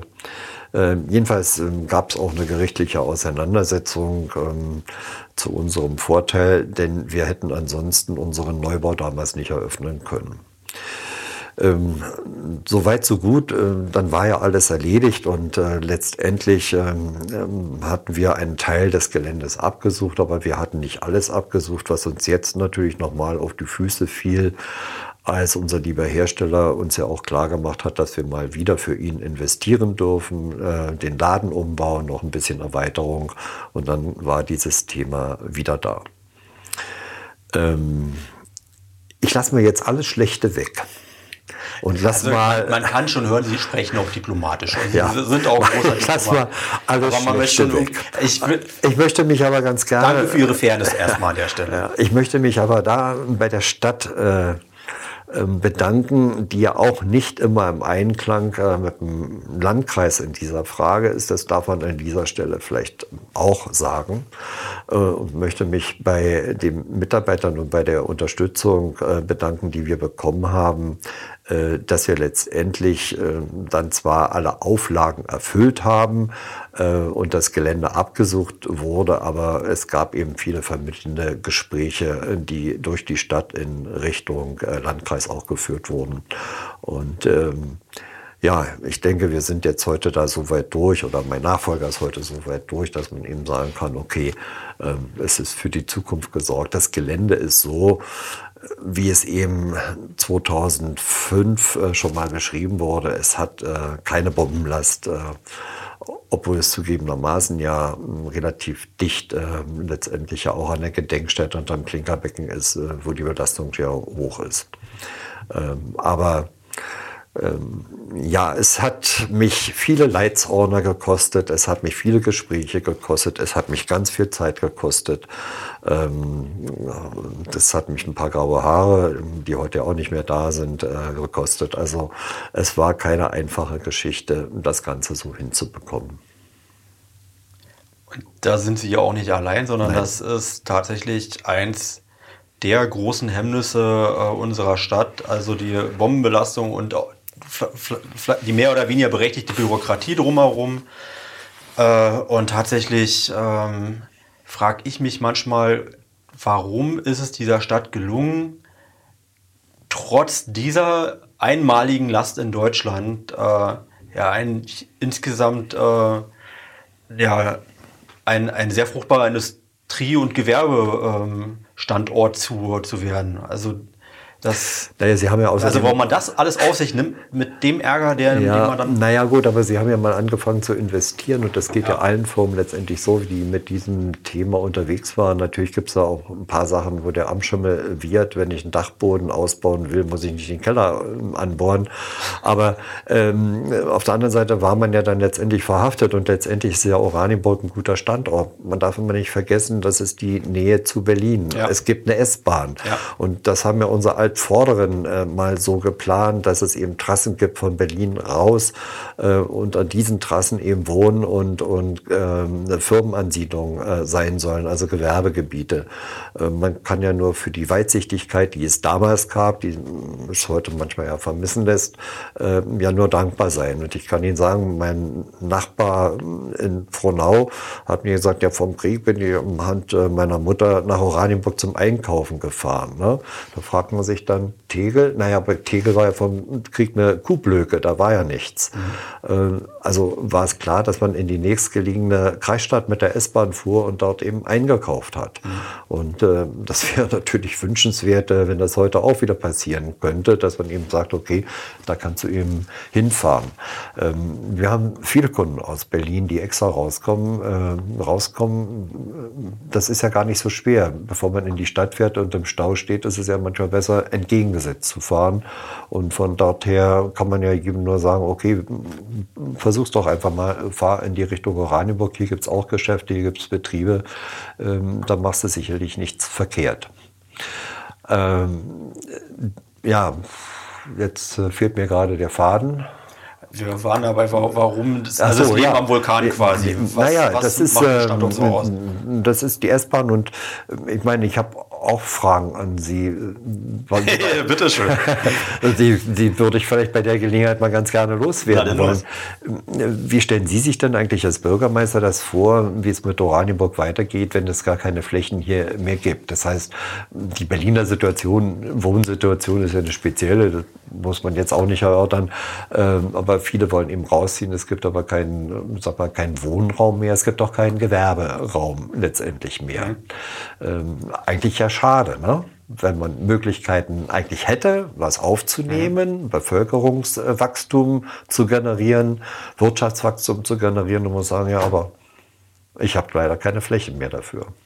Also tatsächlich, wir haben jetzt das Problem oder den Luxus, dass äh, es gewerbliche oder industrielle Unternehmen gibt, die sich bei uns bewerben oder die uns sagen, also in der Selbstverständlichkeit, na, bedeutet uns den roten Teppich aus, wir sind bereit zu kommen, äh, wo wir sagen müssen, ja, danke, aber Logistik beispielsweise, da sind wir vielleicht der falsche Standort, weil zu wenig Arbeitsplätze, zu wenig äh, Gewerbesteuern, zu äh, viel Emissionen, zu viel Flächenverbrauch äh, für den Effekt, wir müssen leider sehr streng haushalten und äh, es gibt mehr Unternehmen, die bei uns ansiedeln wollen, als wir Flächen zur Verfügung haben. Das ist sagen wir mal, ein Luxusproblem, aber es ist ein, ein Problem, mit dem wir uns auch mal vermehrt dann auseinandersetzen müssen. Deswegen äh, sind wir ja auch jetzt schon dabei, neue äh, Gewerbeflächen. Industrie ist nochmal ein ganz anderes Thema, weil die Akzeptanz für Industrie ist äh, ein Problem. Also damit müssen wir uns auseinandersetzen, dass Leuten auch bewusst sein muss, der Vorteil, der Luxus, den diese Stadt äh, aufgebaut hat. Also wir sind eine reiche Stadt, wir sind nicht im Haushaltssicherungsverfahren wie viele andere Städte im Land Brandenburg, liegt daran, dass wir ein Industriestandort sind. Ja. Und äh, das ist ein Bewusstsein, was, was vielen verloren gegangen ist. Ja. Also wir müssen aufpassen, dass wir keine Schlafstadt werden. Ja tatsächlich ist das ein Problem und das ist auch nicht konfliktfrei. Und da fühlt man sich dann, also da wünscht man sich als Bürgermeister dann manchmal auch ein bisschen mehr Rückendeckung von den verantwortlichen Parteien, die dann da auch äh, ein bisschen Rückgrat zeigen könnten. Naja, ich meine, Sie haben einen großen Vorteil. Nach der Wende war es ja, oder es war zu DDR-Zeiten, aber nach der Wende ja auch noch, da gab es ja die Rivalität zwischen Hennigsdorf und Oranienburg. Mhm. Ich konnte das ja so beobachten und einen Teil ja auch mit äh, begleiten. Eine Rivalität ist ja auch nicht schlimm. Ja, aber Oranienburg war letztendlich Verwaltungsstadt oder die Schlafstadt und Hennigsdorf hatte eben Industrie. Mhm. Ja, aber diese Industrie in Hennigsdorf ist heute nicht mehr und durch glückliche Ansiedlung, ähm, hier kann man ja sagen, Ora Fohl, Dr. Leclerc äh, war hier in der Innenstadt mit einer kleinen Halle. Äh, was ist daraus geworden? Ein Weltmarktführer. Ja. Äh, und ich äh, sehe immer noch, wie diese kleine Halle damals abgerissen wurde und habe mich immer gefragt, wie konnte man äh, dort drin eigentlich in der kleinen Fläche, die es dort gab, ähm, ja, aus dieser Fläche heraus sich dann zum Weltmarktführer entwickeln. Mhm. Da kann man ja nur den Hut ziehen und sagen, Donnerwetter, klasse gemacht. Gute Leistung. Also gerade in der Zeitung gelesen, dass ein ähm, Zulieferer aus den USA mal so nebenbei übernommen wurde, ein Technologieführer. Ja, ja. Mhm. Das, das, liest man dann so gelegentlich, so von einem Unternehmen Ora für Oranienburger Folien. Also ja. das muss man sich mal bewusst machen. Ja. Ich äh, erzähle Ihnen ein Geheimnis, wenn Sie es nicht weiter erzählen. Äh, einer meiner nächsten Gäste ist übrigens Herr Dr. Leclerc. uns das ja. auch nochmal ein bisschen äh, genauer anhören. Ja. Ähm, aber wir waren mal Flächen bei und ich würde mich mal auf Gewerbe- und Industrieflächen nochmal beschränken, weil wenn wir jetzt von wohnt, dann verheddern wir uns hier. Äh, also am um die Umgehungsstraße. Da sind wir ja gerade dabei, um den äh, alten ähm, mhm. Hangar da ähm, Flächen zu entwickeln. Da haben wir auch gewisse Herausforderungen natürlich auch mit äh, Umweltschutz, den wir auch sehr ernst nehmen, aber da werden dann auch wieder Tiere und Pflanzen entdeckt, äh, die man dann umsiedeln muss und äh, so dauert auch alles heute auch ein bisschen länger, als es vielleicht früher äh, funktioniert hat. Aber das ist ein, eine Potenzialfläche, wo wir, wo wir dran sind. Wir haben auch gerade erst eine Fläche gekauft, in, ähm, also gerade ist jetzt auch schon wieder ein Jahr her, in Germlauf eine größere äh, Fläche, um uns zu erweitern. Ich sehe auch noch äh, andere Flächen, wo man mal um die Umgehungsstraße, aber ich will jetzt nicht konkreter werden, wo naja, vielleicht wir nicht nächste Woche, aber irgendwann mal drüber sprechen müssen, ob das vielleicht geeignete Flächen wären äh, für Gewerbe, vielleicht Industrie. Und ähm, um das umzuwidmen und äh, sind teilweise in unserem Eigentum. Aber das ist etwas eventuell vielleicht auch für die nächste Generation. Aber wir, wir haben ja noch Flächen, die halt keine Gewerbeflächen sind. Und wir haben noch einen ganz großen Hebel. Äh, wir haben historische Flächen, also historisch belastete Flächen, muss man auch sagen.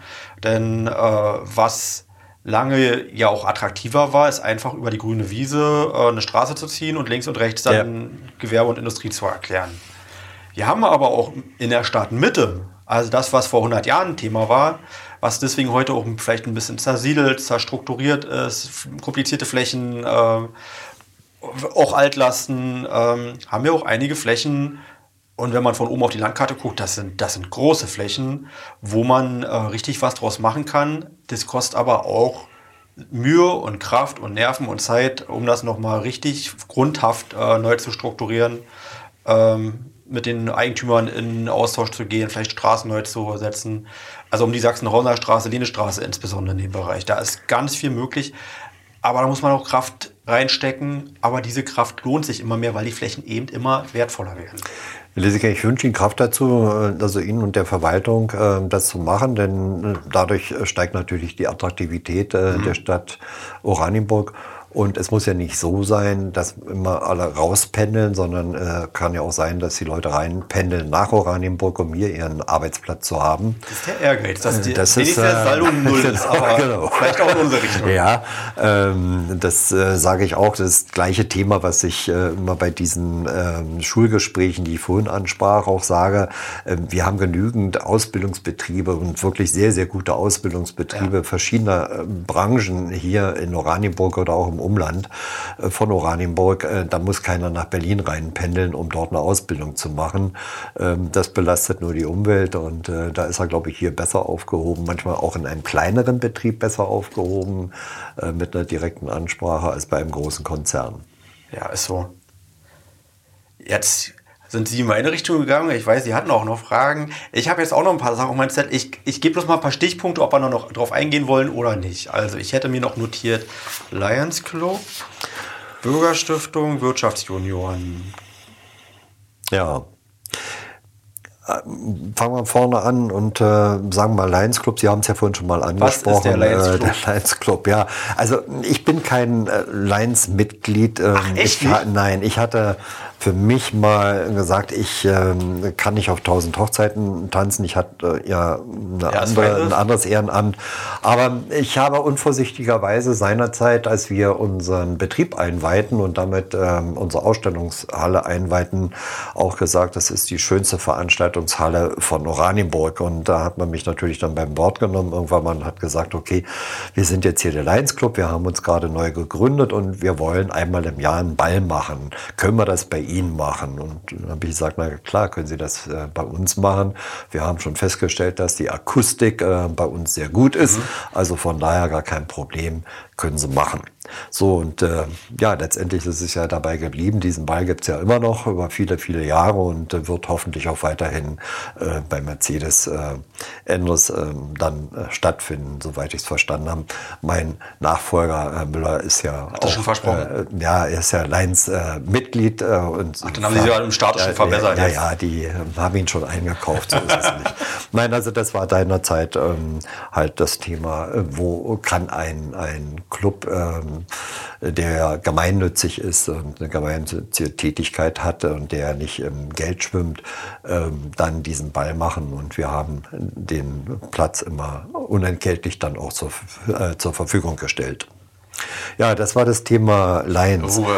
also, und das ist tatsächlich, also so erlebe ich es auch mit, auch so, so einer der, äh, der Szene, so der, der, da ist er einer der Jahreshöhepunkte. Also man, man spricht schon davor auch äh, Wochen und Monate, die Damen reden davon, was man dann für Kleider dann tragen ja, wird. Und also das ist schon. Also ich war zwei, dreimal, glaube ich, da. Ich bin äh, kein Ballgänger, muss ich gestehen. Ähm, bin aber sehr nett eingeladen worden jetzt äh, zu meinem Abschied ähm, und ähm, werde vielleicht noch mal darauf zurückkommen.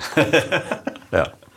Ja, Sie sprachen das Thema Wirtschaftsjunioren an. Im Moment, aber die Veranstaltungshallen, also da müssen wir da noch mal kurz bleiben, ja. weil also es ist ja tatsächlich, also ich verbinde noch andere Ereignisse ähm, mit ähm, dem, mit, also anderes als Veranstaltungshalle. Und zwar, äh, was ich besonders gern, die, die Konzerte natürlich, Neujahrskonzert ist irgendwo so ein Klassiker geworden.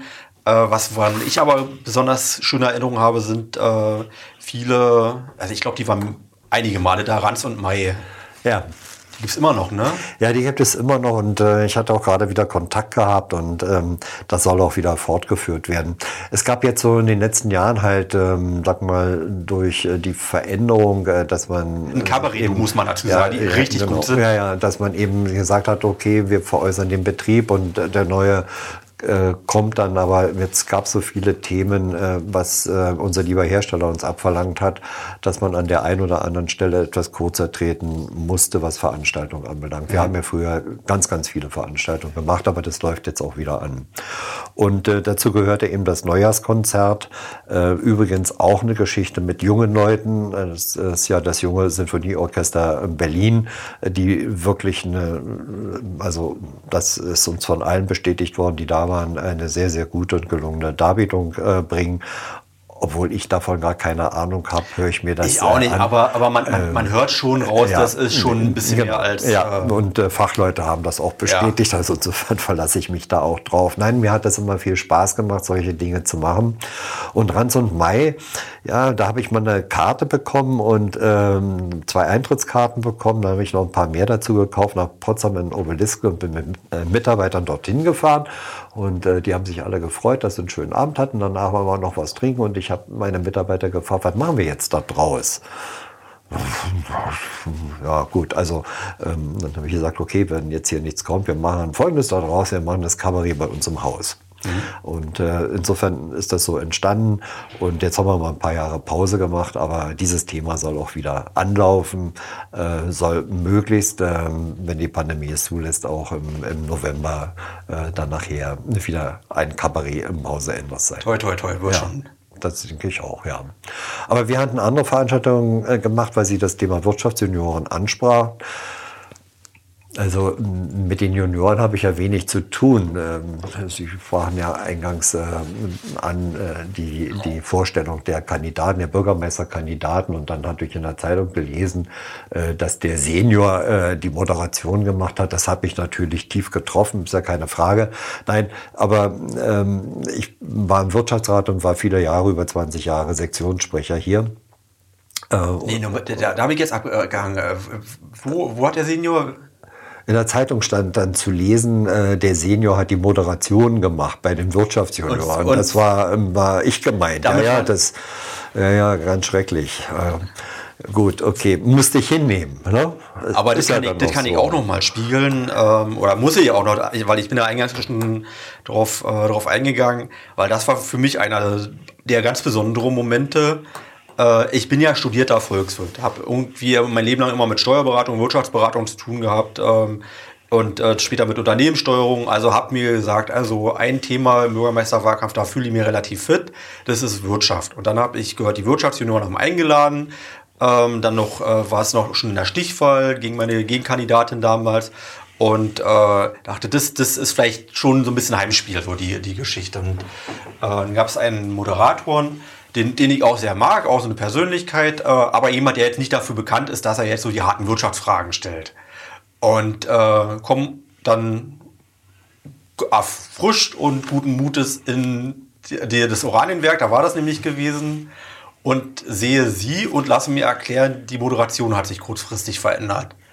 Ich dachte, oh, ja, weil ich habe ja eingangs schon gesagt, ähm, so eine, sie, sie strahlen schon so eine gewisse Autorität auch aus und so eine gewisse Aura und man hatte zumindest den Verdacht, also dass sie auch nicht mein, also ich hatte sowieso kein Parteibuch mehr, aber dass sie sogar noch das Parteibuch dann meiner Gegenkandidatin dann äh, hatten, man dachte, oh weia, das könnte jetzt aber richtig schief gehen. Ähm, mal gucken, wie ich jetzt hier gegrillt werde. Und ich war dann auch dann aber umso mehr dann auch beeindruckt, erstmal von ihrer souveränen Moderation. Also sie sind da auch schon irgendwie über sich hinausgewachsen und das, das war ja volle Bude und eine tolle Atmosphäre und ähm, aber sie waren eben auch sehr fair. Ich wollte, wollte gerade sagen, ich glaube, da waren, da waren tausend äh, Menschen dort an dem Abend, glaube ich. Also gefühlt, ähm, ja, vielleicht waren es auch tausend, ich weiß es nicht. Ja, ja das, das waren nur tausend Menschen dort, es war ja dicht gedrängt. Und zu einer und, Zeit, wo eigentlich alle schon ein bisschen ermüdet waren von dem ja, Wahlkampf. Ja. Und ich, ich denke, ähm, dass, äh, ja, da sollte man schon fair sein, das ist nicht die Frage. Ich habe übrigens kein Parteibuch, äh, für den Fall, dass Sie es nicht wissen. Äh, ich dachte, so Berliner Unternehmer, Mercedes, das ist nein, eigentlich relativ klar, welches Parteibuch Ich bin zwar im Wirtschaftsrat äh, der CDU, ähm, habe aber kein Parteibuch. Das ist ja auch keine Parteiorganisation. Ich habe nur die Sektionsführung hier gehabt und wir haben viele, viele Veranstaltungen äh, hier durchgeführt. Ich bin immer noch auf eine ganz besonders stolz, als ich mal den äh, Christophers, äh, damals äh, Wirtschaftsminister, eingeladen mhm. habe und bekanntlicherweise ja von den Linken. Und der hat bei uns zum ersten Mal in Brandenburg äh, halt vor Unternehmern seine, seine geplante Wirtschaftspolitik äh, vorgetragen. Und dann gab es so Leute beim Wirtschaftsrat, so aus dem alten West-Berlin, die auch hier waren und die sich dann darüber aufgeregt haben, dass ich den eingeladen habe. Und ähm, da gab es im Anschluss so ein paar Diskussionen. Habe mich dann gefreut, äh, dass er woanders auch eingeladen wurde beim Wirtschaftsrat. Äh, fand ich dann ganz gut. Äh, so schlecht kann es also nicht gewesen sein, was ich damals gemacht habe. Ähm, also das waren so äh, prägende Gespräche und ähm, auch, äh, sag mal, mit einer Ministerin Wanka äh, zum Bildungsthema. Mhm. Ähm, da auch wieder dieses Thema, muss es immer Uni sein? Ähm, das war damals auch so ein Thema. Ja, also von daher hm, hatten wir die Halle hin und wieder schon ganz gut ausgelastet und nicht nur Blech, äh, Lack und Blech dort zu stehen. Herr Adrian, wir hätten noch einiges zu erzählen, aber wir sind jetzt so ungefähr bei Minute 80. Aber ich, eine Frage habe ich trotzdem noch. Ja, komm. Die, die muss ich jetzt loswerden. Ich habe mir zwar 20 Fragen, 20 Fragen für Na, die Sie. arbeiten wir jetzt alle durch. Nee, nee, nee, nee. Machen wir nicht alle. Das machen wir überhaupt nicht alle. Ähm, ich meine, Sie sind ja weit über 100, 100 Tage schon hinaus. Mhm. Ähm, wie, haben denn, wie, haben Sie denn, so Ihren Einstieg als Bürgermeister, es ist ja ein Unterschied, ob man jetzt sag mal in der ähm, ja, im Unternehmen ist, Sie waren ja in einem großen Unternehmen, äh, ob, oder ob man dann plötzlich in die Verwaltung kommt. Auch wenn Sie das Thema Verwaltung ja vorher schon mal studiert hatten, äh, soweit ich weiß. Volkswirtschaft ist ja, nicht Verwaltung. Na ja, gut, aber so ein bisschen ist ja dann mit dran. Ähm, wie war für Sie eigentlich dieser Umstieg? Äh, also vielleicht mache ich es mir jetzt auch ein bisschen schön in Erinnerung, aber ähm, also erstmal war das eine, eine Zeit, die äh, ich war erstmal total erleichtert. Ich muss ja erstmal wissen, ich habe ein Jahr vorher ja schon, schon gekämpft. Ich war jeden Tag war ich auf der Straße gewesen. Ich habe, also man hat sich ja auch also man finanziell auch äh, verausgabt. Ich bin zu der als Zeit. Als Parteiloser auch, ist es so, ja. Als Parteiloser ist es, mhm. aber ich glaube, auch alle anderen haben sich äh, in vielerlei Hinsicht verausgabt und dann ist auch natürlich eine harte Lotterie. Man hätte auch sehr viel auch einfach dann verlieren können und äh, meine Gegenkandidaten, deswegen habe ich auch Respekt vor meinen Gegenkandidaten, weil das muss man erstmal auf sich nehmen. So viel ja. Kraft und Energie und Lebenszeit und, und eben auch finanzielle Möglichkeiten dazu investieren. Ich bin zu der Zeit auch junger Papa geworden. Hm, ich kann mich erinnern. Und ähm, das war eine Zeit, also da war ich nur auf Adrenalin gewesen. Und dann war der Moment der Erlösung und ich musste zumindest nicht mehr jetzt meine Betriebstemperatur erhöhen. Weil das, dass ich unter Druck stand, das, das kannte ich schon von vorher. Also mindestens die Wahlkampfzeit hat mich dann schon sehr gut geschult. Auch auf der Bühne zu, zu stehen, also da waren ja, ich weiß nicht, wie viele Wahlkampfveranstaltungen. Am Ende ja. waren wir zusammen auf der Bühne. Das ein Jahr vorher hätte ich es wahrscheinlich ganz anders ausgesehen. Und äh, da wächst man dann so Stück für Stück dann, dann auch rein. Und dann auf einmal, dann kommt man dann in diese Verwaltung zu meinen, äh, also für mich hat es dann noch leichter gemacht, dass ich die, die meisten Leute auch schon kannte, teilweise Jahrzehnte auch Ja, ja. schon kannte. Also viele Gesichter waren mir auch vertraut, die Prozesse waren mir vertraut. Ich habe ein, ein Jahr vorher quasi zwei, dreimal die Woche mindestens mit meinem Vater gesprochen und hab, bin jeden Prozess durchgegangen und äh, alle möglichen Eventualitäten, äh, einfach auch, weil ich äh, schon auch im Wahlkampf fit sein wollte für Fragen. Und ähm, insofern, was ich in der Theorie mir erarbeiten konnte, hatte ich schon sehr gut, ge gut äh, ich habe schon von klein auf halt zugeguckt, was man richtig und falsch machen kann. Aber die Praxis sieht ja Die manchmal anders Praxis aus. ist gelegentlich ein bisschen anders als die Theorie. Das, So ist es. also wenn man so an der Seitenlinie stehen kann und dann gut erklären kann, was der andere richtig und falsch machen kann, ist ganz was anderes, als wenn man selber derjenige ist, auf den alle mit dem Finger zeigen. Man ist dann öffentlich bewertet auf einmal. Äh, Man muss Entscheidungen treffen, die auch unpopulär teilweise sind oder äh, man weiß, wenn ich das dem recht mache, dann habe ich aber dem äh, wieder ähm, ja, als mein Gegner oder äh, frustriert. Und äh, das sind schon Dinge, also das kam mir vielleicht am Anfang auch ein bisschen abstrakt vor und vielleicht eins, man sagt ja immer, neue Besen kehren gut. Und ich glaube, ich weiß inzwischen auch warum. Weil man am Anfang sich nicht so sehr der Konsequenzen wusste. Ja. Das, glaub lernt man dann aber auch relativ schnell, Ja, dass alles so seine Konsequenzen Ja. hat.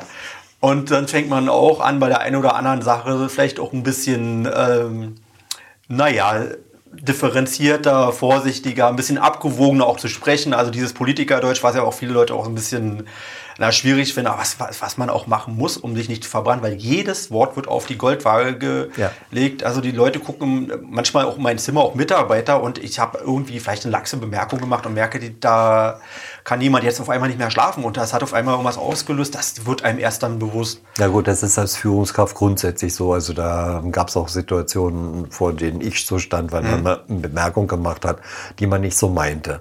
Ähm, Ja, genau. Also man hat sich gar nichts für nur einen Witz Genau, gemacht oder irgendwas. ja. Und auf einmal hat man damit was ausgelöst und Ja. hat das erst verstanden. Also da wird man dann auch vorsichtiger und äh, differenzierter.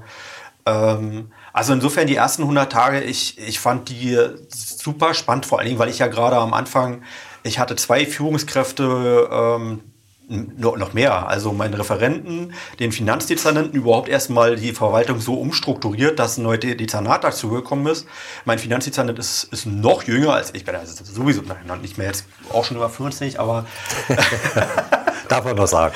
darf man noch sagen, damals war ich aber noch unter 40 und äh, war dann aber, also kurzzeitig eben der Älteste in der Regel, aber dann relativ schnell auch nicht mehr. Dann, nämlich meine zwei von drei Dezernenten waren dann noch jünger als ich gewesen. Herr Oltersdorf, äh, ja, hat noch ein bisschen die Seniorität ausgeglichen und äh, Herr Schmidt-Janser und Frau Rose habe ich dann auch gleich noch dazu holen dürfen. Also da sind so viele Sachen, die, wo man jetzt rückblickend sagt, Mann, das, dass, dass, dass man so einfach da Fakten geschaffen hat, äh, das ist schon, also rückblickend auch gar nicht mehr so, so selbstverständlich, aber da hat sich viel einfach auch gefunden. Und ich muss auch sagen, ich wurde, den Satz muss ich schnell bringen, auch sehr fair damals auch empfangen von, äh, von den Politikern. Also insbesondere von den Fraktionsvorsitzenden. Die hätten mir auch das Leben also von Anfang an auch sehr schwer machen können. Und äh, die, da, hat- da haben wir ich habe mit allen Fraktionen gesprochen und äh, habe meine Hand ausgestreckt und alle haben eingeschlagen und haben gesagt, wir sind gute Demokraten, wir wollen auch miteinander arbeiten. Das ist später dann teilweise ein bisschen verwachsen, aber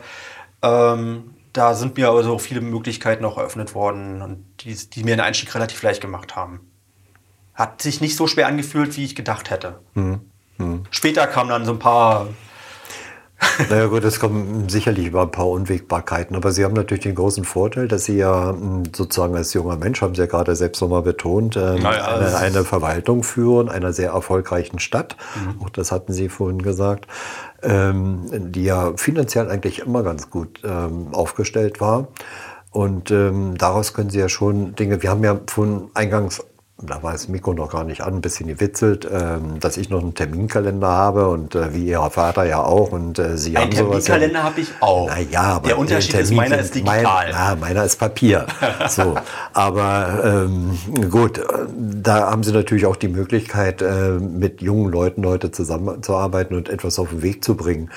Vielleicht auch mal so ein Thema, dass äh, Start-ups mehr gefördert werden am Standort Oranienburg. Das wäre natürlich eigentlich eine ganz tolle tolle Geschichte, muss man ja sagen, wenn das gelingen könnte, ähm, dass man ein paar äh, junge Startups äh, Richtung Oranienburg äh, bekommt. Das ist, glaube ich, heute schon für eine Stadt ganz wichtig, äh, wenn das klappen könnte.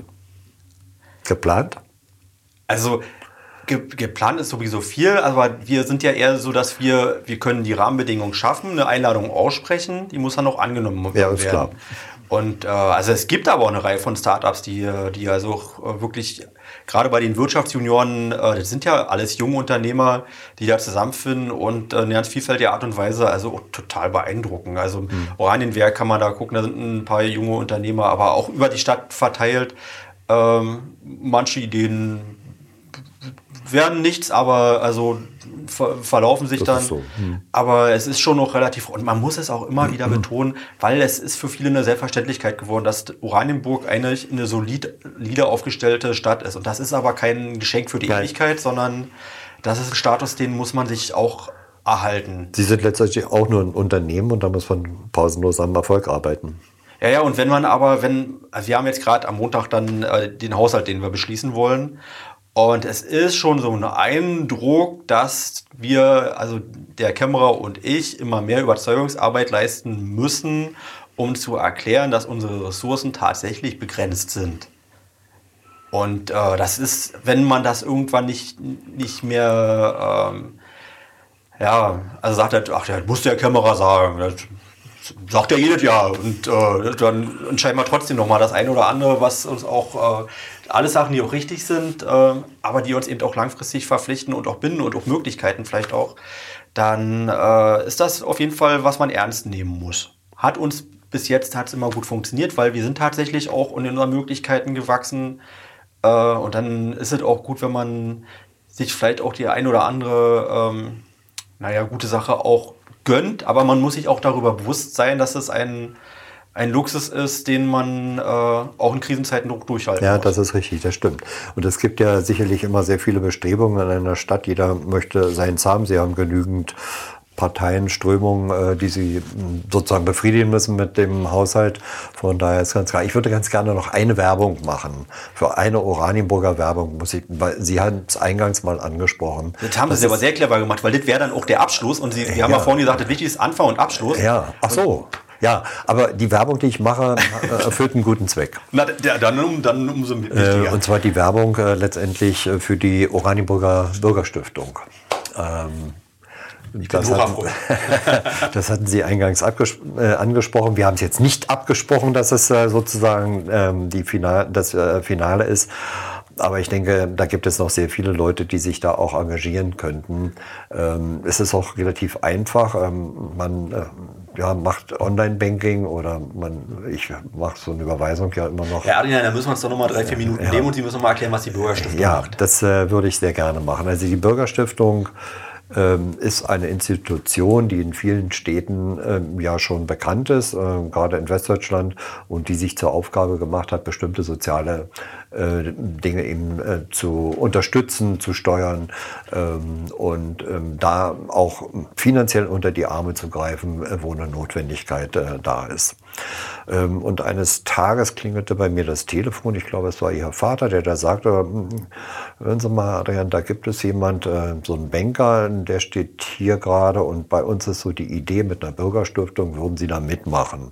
Da habe ich natürlich spontan, obwohl ich damals gar keine Ahnung davon hatte, mhm. gesagt, wenn Sie das so meinen, dann mache ich mal mit, weil es hört sich schon mal positiv an.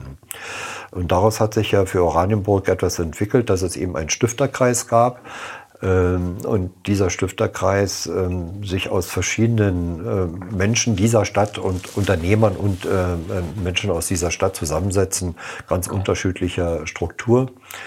Ähm, und die letztendlich eine Stiftung äh, in die Wege geleitet haben, die dann auch über Spenden gesteuert äh, nochmal bestimmte Projekte machen. Wir hatten dieses Thema Kinderträume, wir haben aber auch was äh, für Senioren gemacht. Ähm, momentan ist es natürlich auch in der Pandemie wieder mal so ein bisschen schwierig, bestimmte Projekte dann ans Laufen zu bekommen, weil eben die Zusammenkunft von Menschen ähm, halt schwer möglich ist in der jetzigen Zeit. Aber hier kann man nur sagen, es werden eben auch Dinge unterstützt im sportlichen Bereich, zum Beispiel, dass Kinder die Möglichkeit bekommen, ähm, Sport auszuüben, was sie vielleicht sonst ähm, nicht machen könnten, weil die finanziellen Ressourcen im eigenen Haushalt äh, dafür fehlen. Und äh, hier sei mal jeder ermutigt ähm, zu sagen, Mensch, das kann ich mitmachen, das tut übrigens wirklich nicht weh.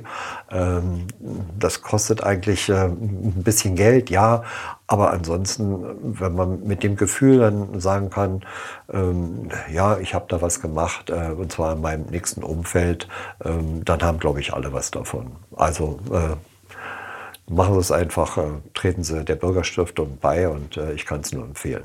Und das ist auch eine gute Atmosphäre. Ist ein ja. toller Kreis von, da finden halt auch die Leute zusammen, die ähm, ja, also das Herz an der richtigen Stelle haben. Ja. Und zugeben, vielleicht auch Möglichkeiten, äh, um andere zu unterstützen und natürlich insbesondere Oranienburger. Aber wenn ich jetzt höre, dass äh, Sie da immer noch engagiert sind, ja. Sie sind ja jetzt nicht mehr also Vollzeit Oranienburger. Naja, ich äh, wusste aber nicht, dass er mir das Verbot erteilen würde, äh, dort äh, nicht mehr tätig ja, zu sein. Ja, das ist ja umso erfreulicher, also wenn die Identifikation mit der Stadt noch darüber hinausgeht. Aber wissen Sie, ich habe der Stadt einiges zu verdanken. Das vergisst man nicht. Haben wir schon ja. gesagt, wo wir, wo wir uns da hinmelden, wenn wir die Bürgerstiftung unterstützen wollen? Ähm, da muss ich äh, jetzt darum bitten, dass Sie es machen, dass Sie es nachreichen. Ja. Ich habe es jetzt nicht im Kopf, muss ich gestehen. Ist ja. im Anhang in den Notes genau. finden wir jetzt dann auch genau. die Zugangsdaten und alles, was man braucht. Herr Adrian, jetzt haben wir aber nun wirklich überzogen. Minute 90 war die Grenze, wir sind bei 94. Oh. Ja, das ist so. Hat mich sehr gefreut. Das war ein tolles Gespräch. Also wir sehen uns sowieso weiter bei der genau. Radtour mindestens da, aber auch darüber hinaus und äh, ja, auf weitere gute Zusammenarbeit. Wir ja, sind ja alle noch lieber Herr Leseker, herzlichen Dank und ich wünsche Ihnen und der Stadt Oranienburg weiterhin viel, viel Erfolg. Dankeschön. Danke. Alles Gute. Danke.